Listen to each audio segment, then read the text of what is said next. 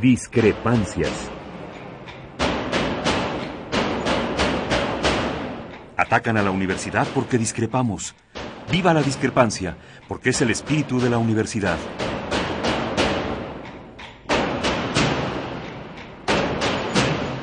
Martes de Discrepancias. Conducen Miguel Ángel Velázquez y Mariana Suárez.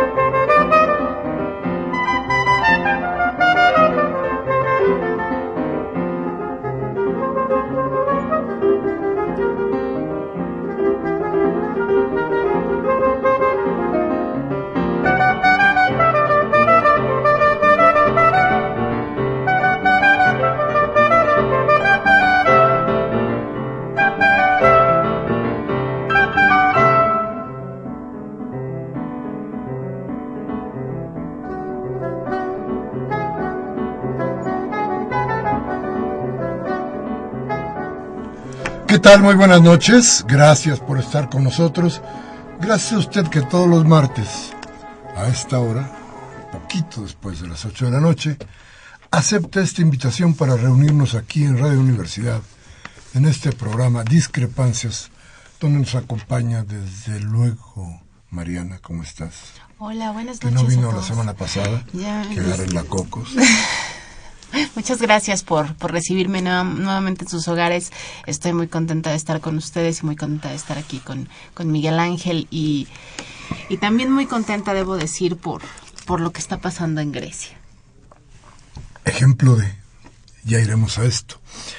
Y gracias a usted por acudir a nuestra cita y platicar con nosotros sobre lo que sucede en nuestro entorno. Hoy, hoy tendríamos que, póngalo usted, un moño negro en su conciencia. Hoy deberíamos estar todos de luto. Hace un año ocurrió una masacre. Hace un año Hace un año, un grupo de mexicanos, 22 de ellos, fueron acribillados por las Fuerzas Armadas de este país. En una lucha, en una lucha que en ese momento fue desigual. En un lugar alejado de todos nosotros. Se llama Limón. Lo hemos conocido como Tlatlaya. Y es un lugar donde el silencio ha matado absolutamente todo. ¿Sabe usted quiénes eran los muertos de Tlatlaya? ¿Sus nombres? ¿Sabe usted quiénes eran sus parientes? Eran gente que vivía realmente en el limón. ¿Quiénes eran? ¿Quiénes eran a los que mataron? Este Estado, el Estado mexicano, condenado por todos y de todas maneras, ha matado a 22 ahí. Y podríamos decir, desde luego, que fue... ah, ¿Qué le gusta a usted? Uno de los errores de los que comete de los que comete el poder en México, que comete todos a todas horas, y que después debería de haberse arrepentido, decir, juzguen a los que mataron, y no volverlo a hacer. No, no, no, no, no, no. Seguimos, seguimos en el camino de la muerte. Y el 20, el, el 30 de junio, el 14, murieron estos 22 en el municipio de Tlatlaya, en un pueblo que se llama Limón, que ya habíamos platicado con usted, que colinda con otro, otro municipio, el de Arcelia, en Guerrero, un municipio que domina desde hace mucho tiempo, muchísimo tiempo el narco. Entonces, Tlatlaya, 30 de junio. Después, 26 de septiembre del 14, 43 estudiantes desaparecen en Ayotzinapa. 6 de enero del 2015. Se habla de la ejecución de al menos 16 personas por elementos de la Policía Federal. Fíjese usted bien, y esto debe ser muy importante para usted. Ahí, según la versión oficial, los policías fueron agredidos. Agredidos se supone por un grupo que no vamos a defender, que está identificado como los Viagra, un grupo, un grupo de delincuentes, que iban armados y que se supone que tenían armas de gran calibre, que agredieron a la policía. Esa es la versión oficial. A ver, entonces, los agresores tenían la sorpresa y las armas. ¿Puede usted creer que no hubo ni un solo policía herido? Que ellos que iban directamente a matarlos no los pudieron matar. Y que sí, sí, los policías en defensa de su integridad mataron nada más a 16. Y a otros se los llevaron.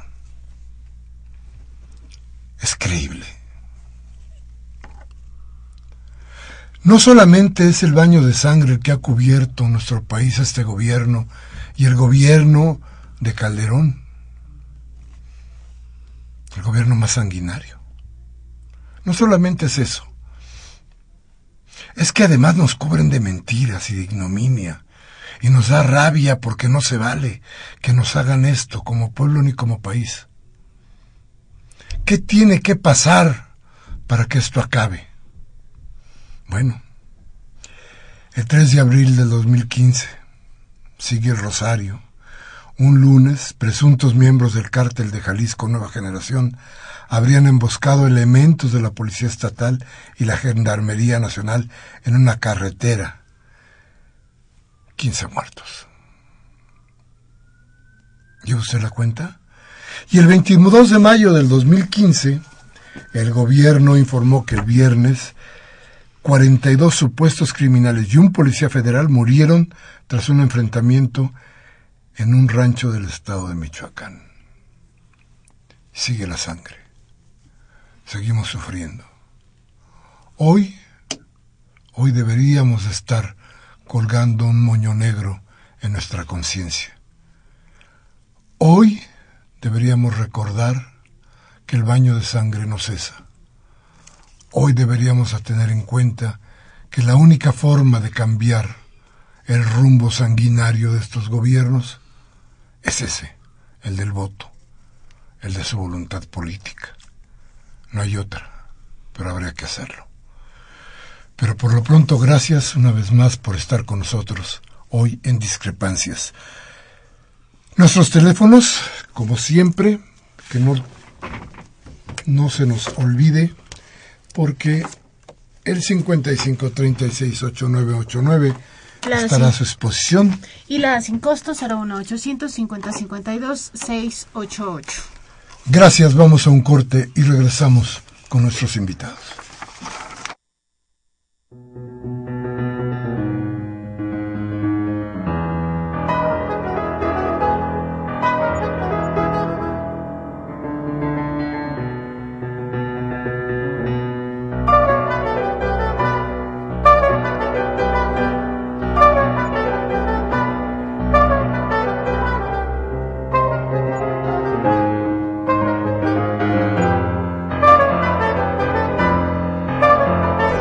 Gracias, gracias por estar con nosotros.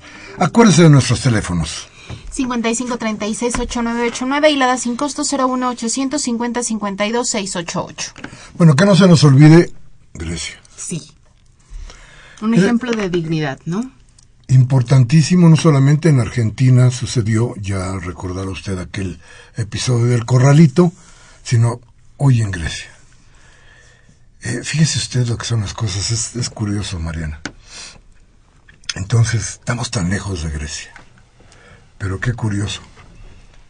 Un país como México que se abrió y voy a decir una cosa muy fea, pero se abrió de, digamos que, de puertas y entró toda la economía de todo el mundo. Y somos uno de los que tienen mayor número de tratados de comercio, etcétera, etcétera.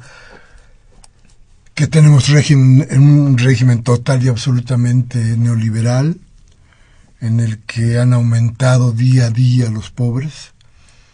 Bueno, pues ese, fíjese que nos va a pegar el asunto de Grecia. Ya el dólar en 16 pesos y a ver cuándo baja. 16, 14 quedó. Este, y desde luego va a pegar, va usted a ver, en muchísimos de los renglones de nuestra economía.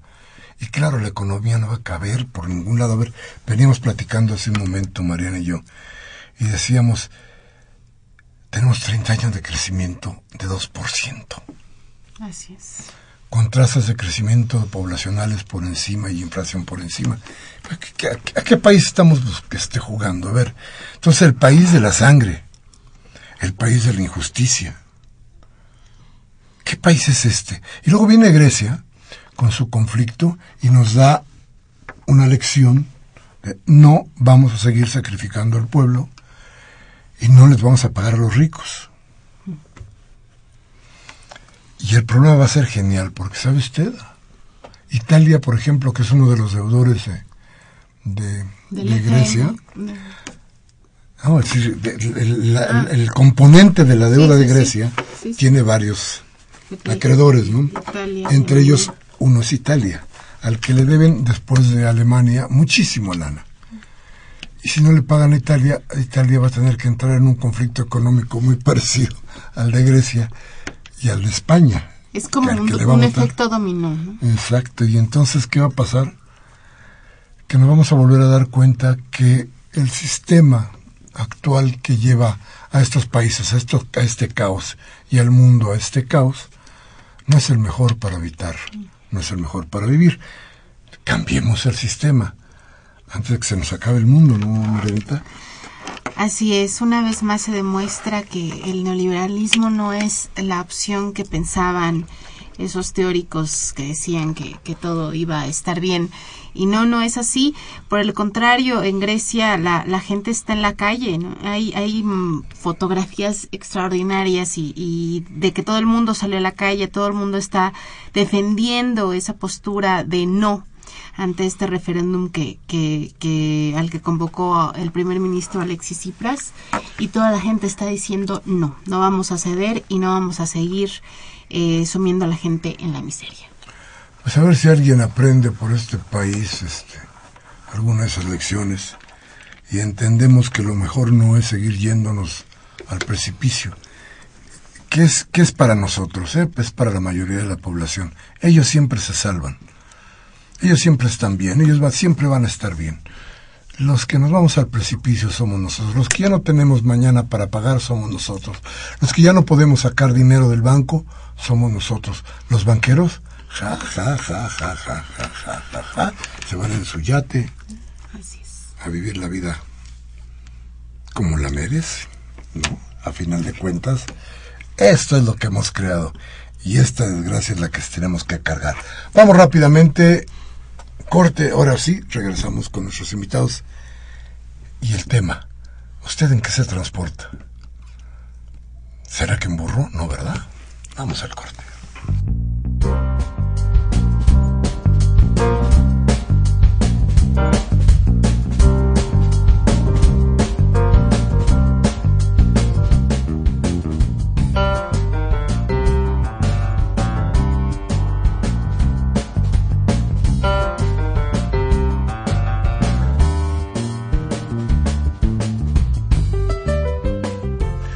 Bien, pues vamos a pedirle a Mariana que nos, que nos indique quiénes son nuestros invitados, pero primero les recordamos que nuestros teléfonos son 5536-8989 y la da sin costo 01800 5052 688. Les vamos a, les vamos a decir que bueno, ya helada ya dicen que ya no se cobran a larga distancia, entonces sería un poco ocioso, ¿no? Pero en fin, de todas maneras, ahí está el, el teléfono 5052 688. Nuestros invitados del día de hoy eh, está con nosotros Ignacio Rodríguez y Daniel Medina. Ambos son voceros de taxistas organizados de la Ciudad de México. Gracias por estar con nosotros. Vamos bienvenidos a este su espacio de discrepancias. Gracias por la oportunidad de la participación en el espacio. Buenas noches. No, qué bueno que vinieron. Fíjese que este, creo que cada día hay más inquietud por saber qué pasa. Uber, los taxis normales, los que conocemos, este, cambiar las formas, dejar que Uber saque una lana del país y tan tan. Este, ¿Qué van a hacer? ¿Qué traen? ¿En qué van? ¿Si va a haber Uber Forever o qué va a pasar? Bueno, los taxistas organizados de la Ciudad de México hemos ya emprendido una lucha que partió desde el año pasado y eh, en la cual estamos considerando varias vertientes.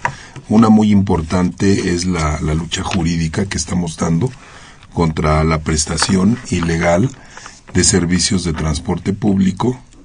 Eh, este servicio, hay que decirlo, es un servicio pirata, con la novedad de que ahora lo están brindando empresas transnacionales como son eh, la compañía española Cabify y la compañía norteamericana Uber.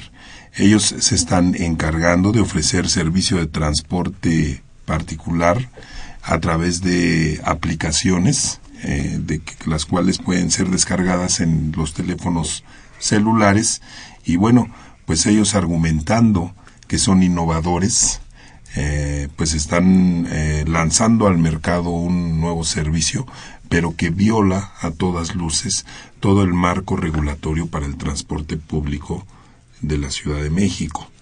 la parte con la que nosotros no estamos de acuerdo Mm, es la que consiste en sí en la prestación del servicio de transporte. El hecho de que un auto particular esté encargándose de trasladar pasajeros sin contar con una concesión o permiso por parte de la autoridad competente. Para el caso es la Secretaría de Movilidad. Eh, ya levantamos una denuncia ante la Procuraduría Capitalina y en la Procuraduría se nos informa que no existe ningún registro de estas empresas, ni en la Secretaría de Hacienda, ni en el Registro Público Mercantil, ni en la Secretaría de Movilidad. Es decir, estas empresas entraron así con toda libertad a sus anchas a ofertar un servicio, el cual pues no, no está al día de hoy autorizado ni legalizado. Fíjate que este, eh, me acuerdo que decía por ahí en una, en una declaración el, el inútil secretario de movilidad del gobierno del Distrito Federal. Decía que, bueno, lo, todo lo que es ilegal, pues no es tan ilegal, porque qué tal si a lo mejor es legal, ¿no? Este, es cantinflesco y tonto, ¿no? Este, profundamente tonto. Eh, a ver, pero lo que a mí me, me parece que tendríamos que tener como un elemento fundamental para hacer nuestro juicio es ¿Qué significa el servicio de taxis en la Ciudad de México hoy? ¿Qué significa? Miguel, eh, buenas noches, eh, gracias por este espacio. Mira, el taxi en la Ciudad de México ya es una tradición que viene desde los tiempos de la colonia. Ya es un servicio que se prestaba, dicho así sea, desde carruajes. Después, conforme fue evolucionando, eh, se fueron este, identificando de mejor manera hasta la actualidad, donde es un servicio que está tan arraigado dentro de la sociedad y que incluso ya atiende un tema de índole social por la cantidad de taxis que operan en esta ciudad y que bueno, los que somos taxistas de años y que eh, somos concesionarios, bueno, pues eh, entendemos que los gobiernos al único que le han apostado es a inflar los padrones, creando una sobreoferta pero y marcos de regulación muy fuertes, muy muy rígidos, e incluso cayendo en una sobreregulación. Pero hay que decir que en este hecho de que sean tantos taxis en la ciudad, bueno, pues ya se vuelve un tema social, donde el trabajo que se realiza como taxista sostiene a no menos de un millón doscientos, un millón trescientos habitantes en la ciudad de manera directa y crea también el sostenimiento de, de manera indirecta de, otros, de otras tantas familias. Entonces el esquema de la ciudad eh, ha permitido al menos encontrar en el taxi un empleo contra lo que estas empresas proponen, estas empresas transnacionales, que bajo la, la forma de, de decirnos que es una economía colaborativa, que a nivel mundial es como ellos tratan de incorporarse en la, en la productividad, en, la, en el desarrollo de algunas ciudades, bueno, pues eh, dicen que crean empleos, pero nosotros hemos dicho claramente que vienen a desplazar los empleos que ya existen.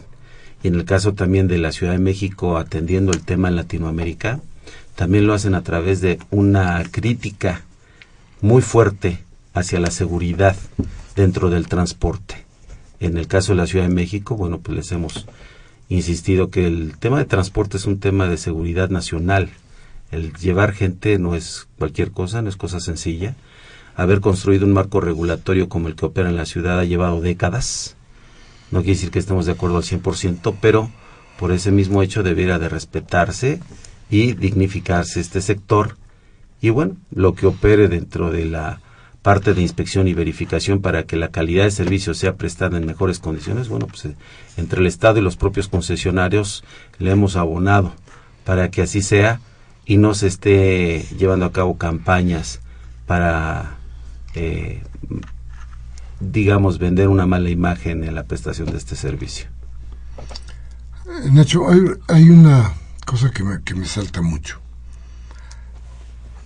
Ahora que llegaron estas empresas, y el argumento de mucha gente es, sí quiero contratar a Uber porque el carro viene limpio, porque el chofer no es un majadero, porque el precio es más o menos el mismo, porque tengo que tomar un taxi de los, digamos, normales o oficiales, como le podamos decir, si me presta tan mal servicio. No es que se requiere una renovación general de las reglas en el caso de los taxis. Pudiera ser eso, sin embargo sería solo un aspecto del problema.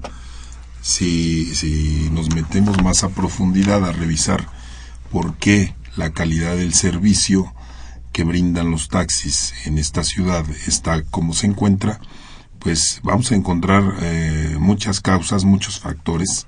¿Cómo cuáles Eh, eh, por ejemplo, el gobierno es el encargado de concesionar el transporte. Es una facultad que tiene directamente el gobierno, pero si no puede darla, puede concesionar a particulares. Así lo marca la ley, que es lo que está haciendo en el caso del taxi. Está concesionándolo a particulares. Pero el gobierno no genera las condiciones de seguridad que también le corresponden a él. Es una obligación del Estado brindarle seguridad a la ciudadanía. ¿Por qué digo esto? Porque permite eh, la existencia del taxi pirata, que es una unidad que presta el servicio eh, con apariencia de taxi porque usa los colores oficiales de un taxi eh, y que sin embargo no lo es. ¿Por qué? Porque estas unidades ni están registradas ante la Secretaría de Movilidad, ni tienen una concesión, lo cual constituye el permiso que el gobierno da, ni se sujetan a la regulación del transporte que garantice pues que en efecto se está brindando un servicio seguro. Tenemos estimadamente eh, alrededor de 30.000 mil unidades de taxi pirata prestando el servicio en la ciudad y eso no nos favorece de ninguna manera a los taxistas legalmente concesionados que exista esta, esta informalidad, esta piratería, porque pues fomenta precisamente la inseguridad en el usuario. Si un, un usuario es víctima de algún abuso o alguna injusticia al interior de un taxi, eh, con solo reportar el número de ese taxi o el nombre del operador que aparece pegado en la ventanilla de su lado derecho, con eso es suficiente para que la Secretaría de Movilidad en cuestión de minutos tenga identificado al operador o bien a la unidad y al concesionario de esa unidad, ya que la Secretaría de Movilidad cuenta con un registro público de transporte donde aparecen todos los datos tanto de los operadores como de las unidades que prestan el servicio. Sin embargo, si estos actos de abuso o, de maltrato eh, al interior de un taxi se dan en un taxi pirata, pues el gobierno carece de los elementos para dar con esta unidad porque simplemente no la tiene registrada. De hecho, la mayor parte de los eh, actos eh, ilícitos cometidos dentro del transporte, pues son precisamente en estas unidades que no ponen en riesgo nada al cometer un delito porque carecen de una concesión. A ver, pero, a ver, yo no entiendo. Cuando uno contrata un servicio como el de Uber, no solamente viene eh, la fotografía del, del, de quien maneja, sino el coche o el vehículo que se va a usar, y vienen también todos los datos del tipo, es decir, vienen y llegan a mi teléfono celular es decir, si yo lo quisiera denunciar, lo denuncio. Tengo todos los datos. Es decir, si el gobierno tiene o no tiene registrado como, como, como vehículo de transporte público el automóvil, el automóvil que yo este, tomé, es lo de menos. Yo lo voy a acusar de violación o de robo o de no sé qué dentro de ese vehículo. ¿Cuál sería la diferencia? Bueno, en efecto, hay que reconocer que la, tecnología actual que se está usando ya para conectar el servicio tiene eh, ventajas que, representan eh, el brindar eh, mayores elementos de seguridad al usuario. el hecho de que el usuario pueda saber datos como esos que comentas, Miguel, de la persona que va a trasladarlo, los datos de la unidad que van a, que va, que va, en la que va a ser trasladada, pues eso es mucha garantía para, para el usuario. Pero nosotros como taxistas legales no tenemos absolutamente nada en contra de eso. La tecnología, siempre que represente un beneficio para el usuario, es bienvenida. De hecho, eh, hay organizaciones ya en estos días, organizaciones de taxis legalmente concesionados, que estamos utilizando ya aplicaciones eh, con plataformas similares a las de estas empresas para ofrecer el servicio en las mismas condiciones. No es el, el, uso de la aplicación o el uso de la tecnología no es el problema. Eh, esa, esa, esa parte no nos genera ningún conflicto.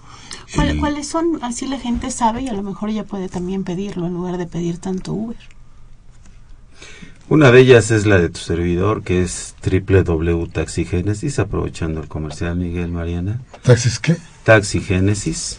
Es una aplicación que también se puede bajar de manera gratuita en teléfonos con eh, Android, iPhone, ¿verdad? Y eh, te va a mostrar en esta aplicación que tú puedes solicitar el vehículo de acuerdo a las características que necesitas, pero concesionado. Esa es una gran diferencia. Como bien dice Ignacio, el ser concesionado ya implica estar en un registro público del transporte que opera la Secretaría de Movilidad. Pero en esto hago un paréntesis, Miguel. Bien dices, el inútil del secretario de Movilidad. Te quiero decir al respecto que en dos años y medio de la administración en las cuales él ya tiene, eh, ha participado en este ejercicio como secretario, es el momento en que no ha resuelto como otro de los factores de inseguridad que tanto han, han marcado al taxi, el famoso conflicto de titularidad y la reposición de las placas que fueron extraviadas o robadas. Esto es, todos hemos visto en la calle circulando taxis con la cromática oficial, pero con un número rotulado en una placa de plástico que dice en trámite. Llevan dos años y medio y no ha resuelto esa parte y allí se están creando diariamente conflictos de titularidad.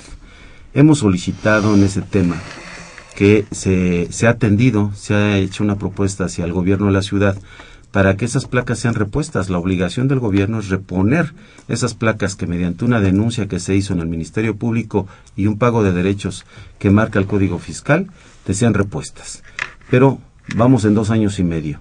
Y esto data, el antecedente directo obviamente es en el, la administración anterior de Marcelo Ebrard y cuyo secretario fue Armando Quintero, donde ya desde que fueron entregadas las nuevas placas con serie A, B y M, pues obviamente en ese momento se empiezan a extraviar y a perder. Y debiera, si se hubieran atendido las averiguaciones en una información vinculada de manera correcta del registro público del transporte a la Procuraduría, ya estarían esas placas circulando y sin ningún problema y liberadas las denuncias o las averiguaciones que se instauraron por la situación que sea. Y a la vez, en ese sentido, también se resolvían lo que de delitos tú comentas que son las homonimias en el caso de los operadores y en el caso de los vehículos, cualquier irregularidad en el caso de la procedencia del vehículo, que son los tres factores principales en un taxi que se deben de vigilar y que en el caso de estas empresas transnacionales no se vigila, no hay ningún registro oficial por el cual, como bien dice Ignacio, tú puedas quejarte o denunciar y por ese modo, conociendo los padrones oficiales, ¿verdad? que se someten a rigores por parte de las dos dependencias, pues se atiende el problema de la denuncia que tú como usuario estás eh, llevando, haciendo tu viaje en un vehículo particular, que es como lo hacen estas empresas, no en un servicio público que tiene esto, esto que te acabo de explicar en los filtros de las tres figuras, vehículo, operador y concesión, cosa que no sucede en el caso del particular. Por eso yo te insisto que el tema de transporte es un tema de seguridad nacional. y a esto le sumamos la cromática. yo lo entiendo. Lo que no, no me parece muy claro es cuál es la diferencia. Si, si yo voy a denunciar a alguien que me ha que ha abusado de alguna manera de mí, no tengo por qué decir que fue en un taxi. Bueno, es una persona que abusó de mí, que venía en un taxi o que venía en un transporte privado. Eso no va a cambiar porque legalmente no van a ser más años porque lo haya hecho en un transporte público o si lo hace en un paño, en uno privado. Es decir, el, el delito se comete y yo voy buscando justicia para el delito que se cometió en mi contra. Eso no cambia. Creo que hay otras cosas de fondo. Por ejemplo, ¿qué significa en economía tener un taxi para el gobierno? Es decir, ¿ustedes cuánto pagan por cuántos, cuántos filtros tienen? Por ejemplo, placas. Así es, concesión, revista vehicular, cromática, en el caso de la unidad taxímetro, verificación de taxímetro, verificación de contaminantes, con una eh, circulación hasta cuatro años y medio nada más en, de manera diaria. Después se impone el holograma 1 o 2, de acuerdo a la emisión. También es, eh, eh, bueno, en el caso del taxímetro va acompañado actualmente con un copete y una bandera que ya son costos elevados, arriba de 1.500 pesos, 1.500 pesos como mínimo y todos estos, en el caso de la unidad, no nos dan certeza jurídica sobre la concesión, que es el otro factor, la concesión. Estamos hablando de manera oficial, cosa que no sucede, es de un promedio de 33.400 pesos, pero en el mercado negro sube hasta 80, 90 mil pesos más la cesión de derechos. En el caso del operador, por decir en el caso de la concesión, más otros trámites. Eh, sustitución del vehículo. En el caso del operador, bueno, pues es la obtención de la licencia especializada que es un promedio de 2.500 pesos con los diversos exámenes y el monto de derechos, más el uniforme que debe de portar. Entonces, eh, de una manera global te podemos decir que es cercano para que tú puedas eh, tener un taxi es de 100 mil pesos, cosa que el otro, las otras empresas... 100 mil pesos, ¿cuántos taxis hay? 140 mil. O sea, si tú quieres, si tú quieres tener ah, un taxi, tienes que hacer como, como 100 mil pesos más. Yo, por, lo menos. si yo quiero eh, ser un taxista legal en la Ciudad de México, eh, eso significa tener que hacer gastos por arriba de 100 mil pesos extras al costo de la unidad que voy a ingresar como taxi. Eh, esto significa que cumplir con la ley, pues a los taxistas nos cuesta y nos cuesta bastante son más de 100 mil pesos. Y ese es dinero que entra al gobierno y que supuestamente el gobierno tendría que reutilizarlo dándonos servicios, servicios de agua, luz, etcétera, etcétera, que no pasa, creo que no pasa, ¿no? Pero esto no, lo pagarían las empresas como Uber y Cabify, ¿no? De hecho no lo pagan. No lo pagan. Pero sí lo pagan a quién? a los dueños de las empresas en España y en Estados Unidos, ¿no? Porque ahí sí llega el dinero, porque cobran por una por la por la por la cesión, digamos ahí de derechos a ellos, pero no ingresa al gobierno mexicano. Es decir, no podríamos disfrutarlo nosotros los ciudadanos, sino solamente serían ganancias para los dueños reales de esas empresas. Es correcto, Miguel, acabas de tocar un punto importantísimo, la ruta del dinero. Ese es un gran tema que en el caso de los taxistas de la Ciudad de México, no solamente por la carga fiscal y de derechos que se nos imponen, hablando en esa parte como la de multas, todo ese dinero y lo que te decía en un principio que se genera por parte del sector en un número de 140 mil, que por lo menos estamos hablando de 250 mil operadores, todo esto y lo que indirectamente se genera a través de otras industrias que son, que atienden el mantenimiento, la operación de estos taxis, en el caso de estas empresas transnacionales no sucede así. ¿Qué está pasando allí? Hasta donde tenemos eh, la investigación, ellos están reteniendo del cobro de los servicios por vía tarjeta de crédito desde un 35% hasta un 20% que es el que han declarado públicamente. Este dinero viaja, no se queda en este país, así dicho sea, y lo sabemos también por contacto que hemos tenido con otras empresas eh, en Europa, y ellos eh, el dinero lo envían a paraísos fiscales. En el caso de Uber, claramente se hace, se, se dice que uno de los paraísos fiscales a donde está enviando todo este dinero, pues es a Delaware, en Estados Unidos, como en el caso de Europa puede llegar a Islas Caimán, que es por eso que ha sido atacado en España, por ejemplo, y a través de dos sentencias en el juzgado de lo mercantil, uno en el juzgado número dos mercantil y otro en el juzgado de lo administrativo, en el juzgado número 3 y las sentencias de los jueces han ordenado, como bien decías, que eh, en un principio que se, eh, se, suspendiera el servicio de Uber en España y esto ha sido sancionando a Uber Pop para que ya en la página no pueda aparecer de tal manera que tú tecleas la aplicación y aparece error. Y también le han pedido a Visa que es la empresa también de clase mundial que cobra las tarjetas de crédito, no realice ningún cobro. ¿Por qué? Porque, bueno, pues ahí se comprobó como parte de la sentencia que ese dinero no se quedaba en el caso de países de Europa como España, en Francia pasó lo mismo y en el, eh, este, en el caso de México nosotros hemos señalado continuamente que el dinero claramente no se queda aquí. De tal manera que ahora que me saltaría un poco, Miguel, eh, ellos están proponiendo como parte de estas famosas mesas del debate, que hubo el debate digital con el Laboratorio de la Ciudad de México en manos de Gabriela Gómez Montt, proponen crear un fondo de movilidad que están hablando de dejar de sus ganancias el 2%, que nos parece una burla y finalmente esos fondos que se que se almacenan en fideicomisos, pues resulta que nadie sabe dónde, dónde está ese dinero. Y ¿Cuánto de las ganancias de ustedes va para el gobierno en porcentaje más o menos? Hay un fondo que está obligado desde hace décadas, que se propuso, que estamos hablando del fondo en función del pago de la revista vehicular. Se debe de crear un fondo para promoción al transporte, incluso el artículo 32 de la ley actual de movilidad contempla ese fondo de promoción que debe ser usado para mejorar el servicio como la, eh, las unidades para las cuales se presta este servicio. En el caso de ellos proponen este fondo también a la movilidad, pero que no se ha usado necesariamente en el taxi. Sí, sí, a ver, yo quiero saber cuánto, ellos, ellos dicen que darían el 2% de sus ganancias Así para hacer un fondo. ¿Cuánto, ¿Cuánto de lo que ustedes ganan, lo que gana un taxi, es lo que le quita el gobierno para que pueda funcionar? ¿Qué porcentaje? ¿El 35, el 40? Después de todos los trámites, ¿cuánto? Se establece. adelante, adelante, Bueno, se habla de una cantidad de no menor a 600 millones de pesos en, en, en, dinero. En porcentaje, pues no, o sea, sería ahí hacer el estudio, porque entrarían muchos factores en ese estudio, ¿no? Desde los impuestos que se pagan por el, la gasolina, somos consumidores potenciales de gasolina, los que los derechos que se pagan y que aparecen en el código fiscal, que son eh, varios conceptos. Entonces, no sé, ahorita sería muy impreciso decirlo.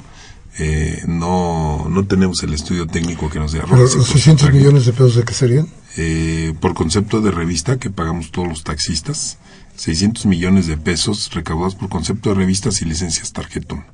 Pago de licencias cada, tarjetón. ¿Cada cuánto? Cada, eh, cada, ciclo anual. De nada más, este.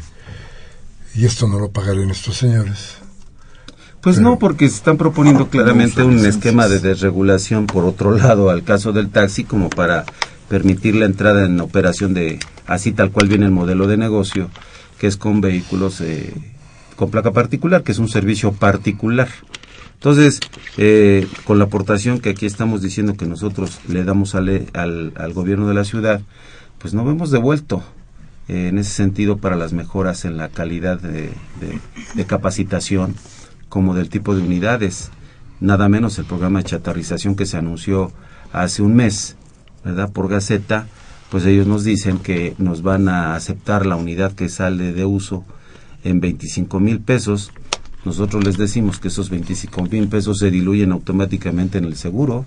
El seguro para servicio público, Miguel Mariana, es, es alto.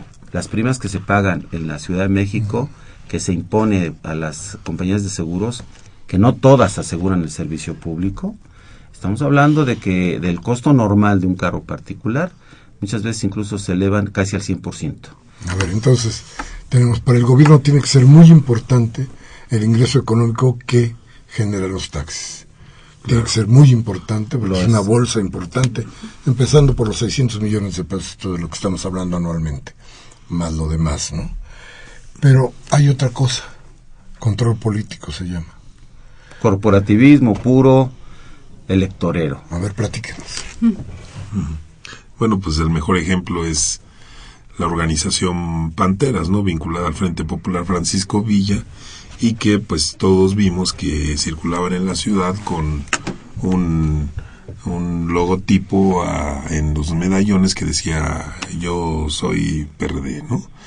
Eh, esto es, eh, eh, este fenómeno es, es cíclico, es decir, decrece y crece, decrece y crece, y es pues un, un manejo de su fruto político y económico para el gobierno. ¿Por qué? Porque estos grupos clientelares pues significan apoyos políticos, significan votos y significan entrada de dinero también por debajo del agua, como se dice, porque corrupción, corrupción desde luego, eh, porque pues sabemos que estos grupos también pues cuentan, han contado con cierta protección, ¿no? Eh, del gobierno Dos de los inspectores, por ejemplo, que a quienes despidieron del Instituto de Verificación Administrativa, que se encargaban de verificar transporte, así lo, lo declararon, que tenían órdenes de sus superiores de no eh, eh detener autos piratas de la organización Panteras, por ejemplo. El, eh, en su momento lo supimos, estas dos personas eh, incluso declararon ante el Ministerio Público ya que fueron denunciadas por, por extorsión. Pero bueno, salió ese dato ahí, ¿no? Que para nosotros es importante y, lo vemos, ¿no? Lo vemos en las calles, lo vivimos todos los días. Eh, como eh, hay ahí eh, como un acto de intuición de nosotros como transportistas, pues una protección que viene desde el mismo gobierno, desde, desde el mismo partido en el poder, que tiene vínculos con estos grupos, que los organiza que los, este, los explota política y económicamente y que también los patea cuando en ciertos momentos no le llegan a servir, ¿verdad? Que hablando de ese tema, Miguel, me regreso a lo de las denuncias. He de decirte que una de las denuncias que hicimos desde el año pasado, el 10 de diciembre, fue en ese sentido, por la omisión que está practicando la autoridad en función del ataque de aplicar la ley que ellos hicieron se aprobó, tú lo sabes, por unanimidad en la Asamblea Legislativa actual y se promulgó por parte del jefe de gobierno el 14 de julio. Y ahí hay un capitulado de delitos donde claramente se marca la prestación de servicios sin la concesión, lo que implica. Pero que ha resultado, pues que han sido omisos. Y la denuncia que realizamos el año pasado, el 10 de diciembre específicamente, en la figura del secretario de Movilidad, fue precisamente por la omisión y esto fue etiquetado en la Fiscalía de Servidores Públicos como mal uso de funciones. Es el momento en que nosotros esperamos que el secretario se, rinde, se, facilite para ir a rendir el informe correspondiente que le está solicitando la Procuraduría y que además eh, también informe de las acciones que ha tomado sobre la prestación de servicios ilegales, no solamente hablándote de piratas los traumatizados, sino también específicamente sobre las eh, empresas transnacionales, que ya fue comprobado claramente en el propio debate que se instauró por parte del gobierno, en voz de una abogada constitucionalista que es Paola Sofía Vázquez Sánchez, investigadora del CIDE, abogada constitucionalista, ella lo dijo, a través de la de la, del análisis de la ley de movilidad y el reglamento de transporte vigentes, el servicio que transportan estas dos empresas, Uber y Cabify, es ilegal. Y Javier Treviño, que es el director en México de ITDP, que tú bien sabes establece políticas y recomendaciones de movilidad y transporte en la ciudad y que lo atiende bastante bien el gobierno y la propia secretaría, les dijo a estas dos empresas que estaban prestando, están prestando un servicio público de transporte de pasajeros, no un servicio privado, como ellos dicen. De tal manera que esto a nosotros nos da materia para que en la otra denuncia que presentamos el 22 de abril, obviamente se califique de que eh, se tiene que actuar. Permíteme concluir mi comentario con esto. Sale una nota el día de hoy en, MBS Noticias. Está eh, marcada por el quien hace la nota es Juan Carlos Alarcón López, donde nos dice que actuará la Procuraduría General de Justicia del Distrito Federal en caso Uber y Cabify hasta que concluyan las mesas de diálogo. Aquí claramente el procurador Ríos Garza nos está diciendo a los taxistas organizados, la nota es muy clara, muy, muy directa, donde nos dice que va a ser atendido esto una vez que se concluyan yo le quiero decir al procurador con todo respeto que las mesas del, debate, de diálogo, ya concluyeron.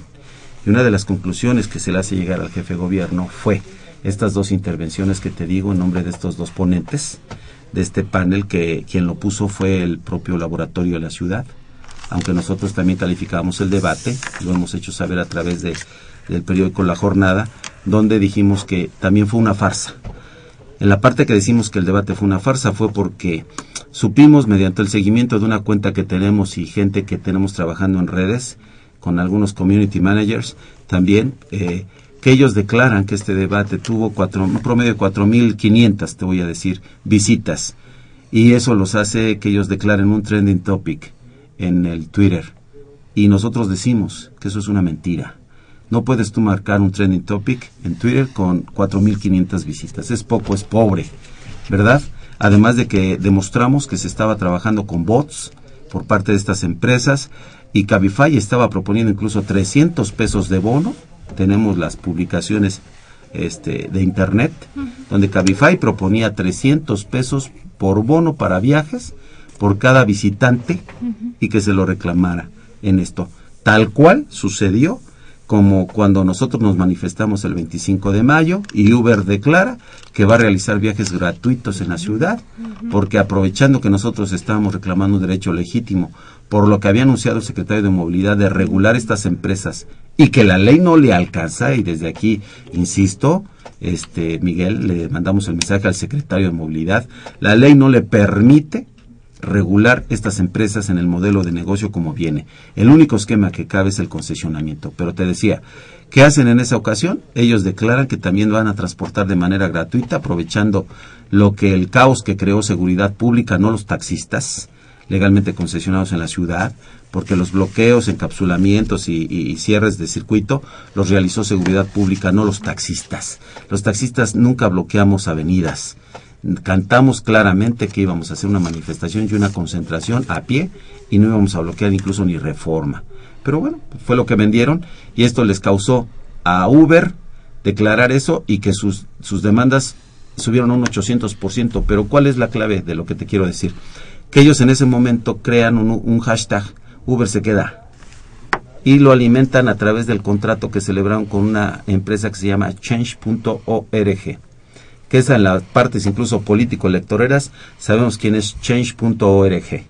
Y ellos crean a través de bots y a través de otra serie de visitas, de otras artimañas, unas aparentes 16 mil firmas y con esto le quieren vender a la ciudadanía que nosotros, aparte de manchar la imagen todavía más del taxista, quieren simular la creación de un interés público, que en la ley de movilidad es muy clara la definición en uno de los tres supuestos para poder permisionar o concesionar. El interés público, interés general en la ley, no se marca con simplemente un fingimiento y un escenario creado en redes. Y eso se lo decimos nuevamente al secretario y al jefe de gobierno. Eso es un engaño. Las redes no nos pueden llevar a eso. Entonces, todo ese escenario ficticio, nosotros no lo avalamos.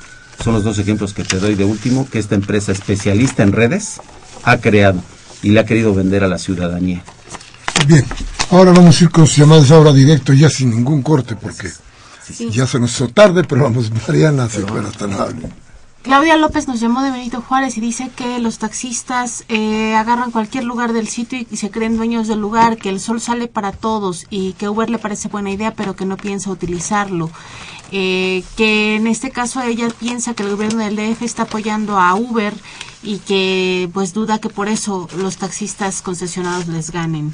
Eh, Benito Díaz de Fuentes de Satélite dice que el seguro del vehículo de Uber es un seguro de un auto particular, es decir, no hay protección ni para el conductor ni para el pasajero.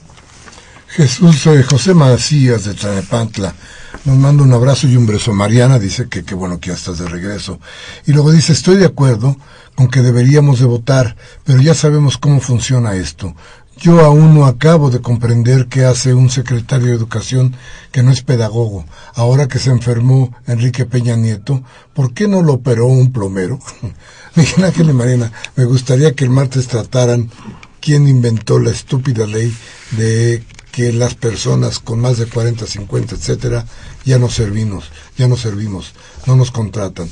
Son maestros de inglés con especialidad en fonética con un amplio currículum y no me contrataron por ser ciego, pero insiste el presidente en que estamos bien.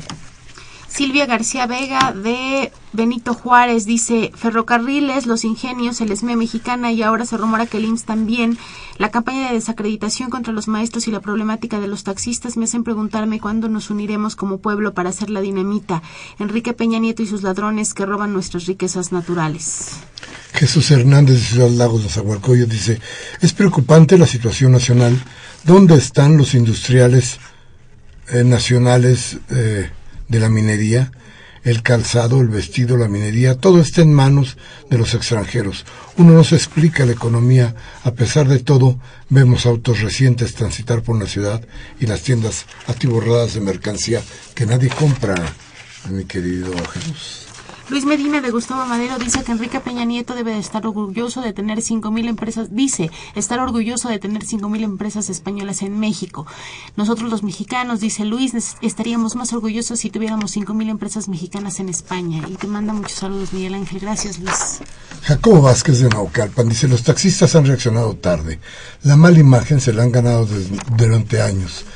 Viva la gente emprendedora. Miguel Ángel, tus invitados viven en una época apolillada perdieron la oportunidad hace mucho tiempo. Alicia Altamirano, de la, de la colonia Portales, dice, se está dando a conocer que la actual legislatura ya cuenta con el proyecto de presupuesto para el próximo año.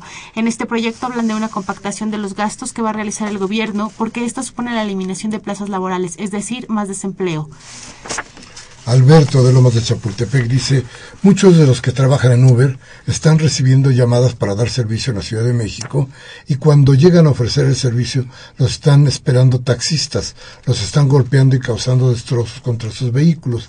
Además, los usuarios de Uber nos sentimos mucho más seguros y en mejor ambiente en la unidad, a precios bastante competitivos. Si los taxistas tradicionales no tienen calidad en sus servicios, es su problema quienes deberíamos decidir qué servicio utilizar, utilizar somos los usuarios. Además de los choferes de Uber, también contribuyen pagando impuestos, cosa que los taxistas no pueden entregar en una factura como si se hace en Uber. María del Refugio de la colonia San Rafael dice que por qué Grecia no le pide prestado a China. Nos pregunta. Y para los invitados, dice que no han actuado como líderes, que deberían hacerlo. Gabriel Campos de Benito Juárez dice, eh, se vendrán ustedes que el fósil creador de pobreza extrema, ¿se acuerdan ustedes? Dice, que el fósil creador de pobreza extrema, los llamados priistas, no, no querían que López Obrador llegara a la presidencia, igual que la iniciativa privada, porque su creencia era, ya está viejo y enfermo. Y el actual presidente Espurio Salinas Nieto, que se enfermó, que, que enfermedad incurable padece, ¿Por qué tanto misterio? ¿Y por qué, la, por qué discriminan a los discapacitados? ¿Qué hay de cierto que también van a pagar impuestos los que utilizan bastón, muleta, silla de ruedas y andadero, andadera? Esto se llama mover a México. Hilda San Román de Toluca dice que es momento de opinar eh, que se ha dicho que la problemática de las taxistas debería de, que los taxistas han dicho que debería de, dejar de operar Uber porque es una innovación y, y, no se debe regular la innovación. Sin embargo, también los taxistas deberían innovar, nos dice Hilda, para librarse de las placas y los impuestos, porque recordemos que una vez que la competencia desplaza a la existente, comienza a cobrar lo que quieren. Bueno, Rubén Patillo de Catepec dice ahora es muy fácil que el gobierno mate a la gente, solo que solo dice que son narcos y guerrilleros y nadie investiga. Nos vamos solamente ya con los nombres. Agustín Mondragón, de Centro Histórico. Gracias, Agustín, por lo que nos dice. Gracias, Karen Dam, René Eden, Rosa Vázquez. A Rebeca Gutiérrez de Álvaro Obregón. Roberto Martínez, Alicia Altamirano, Manuel Munguía, don Manuel. A Laura Gómez dejó con un saludo. A Beatriz Vázquez de San Rafael Ah, sí, a la señora Silvia García de Benito Juárez, Elizabeth González Sánchez de Coacalco. Se nos acabó el tiempo. Gracias por todas las llamadas. Gracias a ustedes. Gracias de luego a los líderes de taxistas que estuvieron con nosotros. Gracias a quienes manejaron la nave que voló hoy por esta estación. Humberto Sánchez Castrejón estuvo en el timón.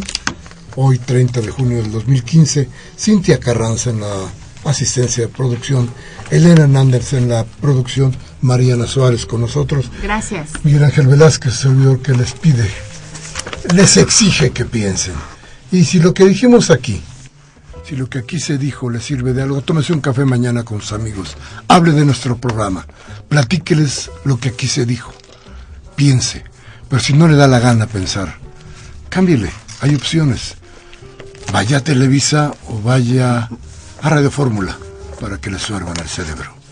Hasta la próxima.